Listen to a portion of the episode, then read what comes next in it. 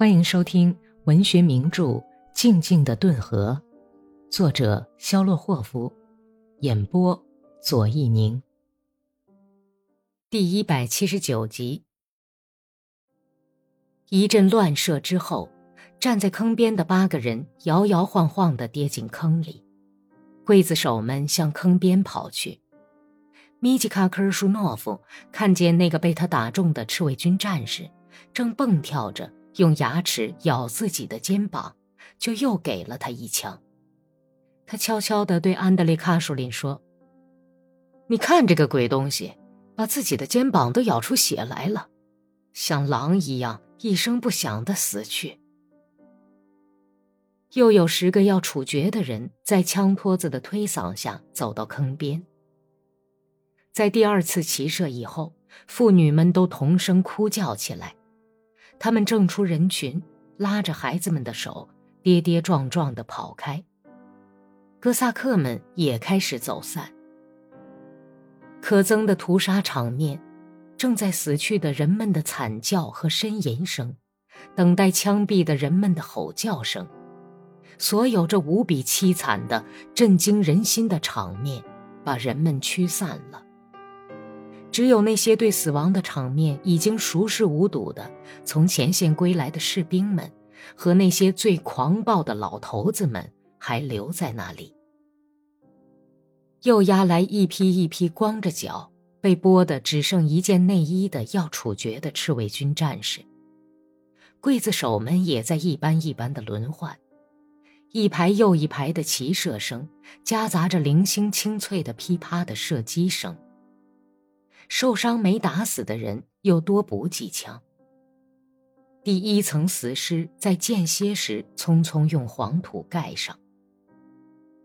布乔尔科夫和克里沃什雷科夫走到那些等待枪毙的人们面前，想要鼓舞他们从容就义，但是这些话已经不起任何作用了。在这当，完全是另外一种东西在控制着这些人。再过一分钟。他们的生命就要像断梗的树叶一样脱落。格里高利·麦利霍夫从已经变得稀疏的人群里挤出来，往村子里走去，迎面遇上了波切尔科夫。他往后退着，皱起眉头说道：“你也在这儿，麦利霍夫。”格里高利的两颊顿时变得白里透绿，他停下脚步：“在这儿，你不是看到了吗？”看到了，哼！布乔尔科夫歪着嘴笑了，眼里冒出新燃起的仇恨的怒火。他紧盯着格里高利的苍白的脸。怎么，枪毙起自己的兄弟来了？你变心了？你原来是这样的。他走到格里高利跟前，低声说道：“你给我们干，又给你们这伙人干，是吗？谁给你的钱多？”嗨，你呀，格里高利抓住他的衣袖，气喘吁吁的质问道：“你还记得格鲁伯克附近的战役吗？还记得你是怎么枪毙军官的？是你下令枪毙的，是吧？你现在是自食其果。好了，别难过，剥别人的皮也不只是你一个人。你要上西天了，顿河苏维埃人民委员会的主席。你这个坏蛋！”把哥萨克出卖给犹太人，明白了吗？还有什么话要说吗？霍利斯托尼亚抱住疯狂的格里高里，把他领到一边去。咱们牵马走吧，走，咱们在这儿没有什么可干的了。上帝呀，怎么能这样残害人呢？他们走了，后来听到波乔尔科夫的讲话声音，就站住了。波乔尔科夫身边围了许多从前线归来的哥萨克和老头子，他慷慨激昂的尖声喊道：“你们都是些糊涂人，都是瞎子！你们都是瞎子！军官老爷们欺骗了你们，叫你们屠杀自己的亲弟兄。你们以为把我们杀掉，从此就天下太平了？绝对不会！今天你们暂时占了上风。”可是明天就要枪毙你们了，苏维埃政权将在俄罗斯各地普遍建立起来，请你们记住我的话，你们在无故的流别人的血！你们这些糊涂虫！我们也要这样对付那些人！一个老头子跳出来说：“ 老人家，你们是不能把所有的人都杀光的。”波乔尔科夫笑道：“你不可能把整个俄罗斯都吊到脚架上去，小心你自己的脑袋吧！你们会后悔的。可是那时……”已经晚了，你别吓唬我们了。我不是吓唬你们，我是在给你们指路。博切尔科夫，你自个儿才是瞎子呢！莫斯科把你的眼睛蒙上了。格里高利没有听完就走了，几乎是跑到他拴马的院子去的。那匹马听到了枪声，正急得发脾气。格里高利和霍利斯托尼亚勒紧了马肚带，飞驰出村。他们连头也不回，驰过山岗。可是布诺马廖夫村依然硝烟弥漫。维申斯克、卡尔金斯克、波科夫斯克、克拉斯诺库特斯克和米留金斯克的哥萨克在枪杀卡赞斯克、米古林斯克、拉兹多尔斯克、库姆沙特斯克和巴克拉诺夫斯克的哥萨克。坟坑已经填得满满的，撒上黄土，用脚踏实。两个军官戴着黑色假面，驾着波乔尔科夫和克里沃什雷科夫来到绞刑架下。波乔尔科夫昂着脑袋，豪迈的从容就义。他登上凳子，解开衬衣领，露出黝黑的粗脖子，浑身的筋肉没有哆嗦一下。自己把涂了肥皂的绞索套到脖子上。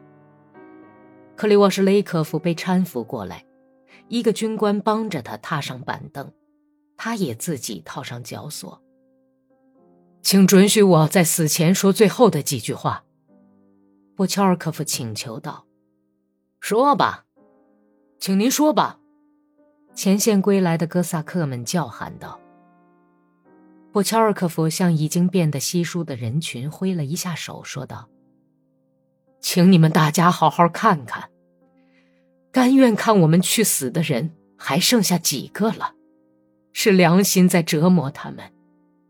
我们为了劳动人民，为了劳动人民的利益不惜牺牲，跟将军老爷们的狐群狗党在做殊死的斗争。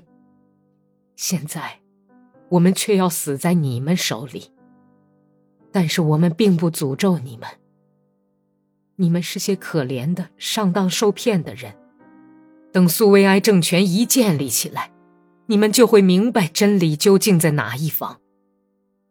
你们把静静顿河的优秀儿子杀死在这个坑里。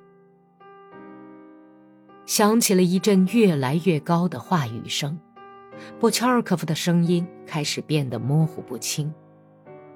一个军官趁这个机会，麻利地把波乔尔科夫脚下的凳子踢开。波乔尔科夫的巨大沉重的身躯旋转了一下，坠了下来，胸触到了地面。勒在喉咙上的绞索抖动起来，勒得喘不过气，逼使博乔尔科夫向上挺起身子。他踮着脚尖站住，光脚丫子的大脚趾头蹬住潮湿的烂泥地。他深深地吸了口气，用从眼眶里努出来的眼珠横扫了一眼寂静的人群，声音不大地说道：“你们还没有学会绞死人。如果是我来绞你的话，斯皮利多诺夫，绝不会叫你的脚触到地面。”他嘴里流出了很多唾液，戴假面的军官和近处的几个哥萨克忙乱起来了。费了很大劲儿，才把他那瘫痪无力的沉重身躯抬到凳子上。没有等克里沃什雷科夫把话说完，就把凳子从他脚下踢开，碰在不知道是谁扔下的铁锹上。枯瘦如柴的克里沃什雷科夫在空中荡了半天，身子忽而缩成一团，蜷着的膝盖触到了下巴，忽而又抽搐着重新伸直。当第二次把博乔尔科夫脚下的凳子踢开的时候，他还处在痉挛状态中，还在蠕动歪到一旁去的紫黑的舌头，身体已经沉重的坠下来，皮上衣的肩上裂开了一条缝，脚趾头尖儿又触到地面上。哥萨克人群中发出了惊叫声，有几个人画着十字开始散去。这一阵惊慌可非同小可，以致霎时间，所有在场的人都像被妖法定在那里，恐怖的瞅着波切尔科夫变得像生铁一样的脸。但是他已经不能出声，绞索勒住了喉咙，他只是大瞪着泪如泉涌的眼睛，歪着嘴，全身痛苦可怕的向上探去，想减轻一些痛楚。有个人灵机一动，忙用铁锹挖起土来。他匆忙地从波乔尔科夫的脚下往外挖着土块每挖一铁锹，波乔尔科夫的身体就伸直一点脖子也变得越来越长，略微有些全发的脑袋向后仰去。脚索勉强地禁得住这六普特重的身躯，脚架发出了咯吱咯吱的响声。轻轻地摇晃着，布乔尔科夫也随着脚架摇晃的节奏在晃动，向四面转着，仿佛有意在让刽子手们看看自己的紫黑的脸和洒满唾液和热泪的胸膛。本集播讲完毕，感谢收听。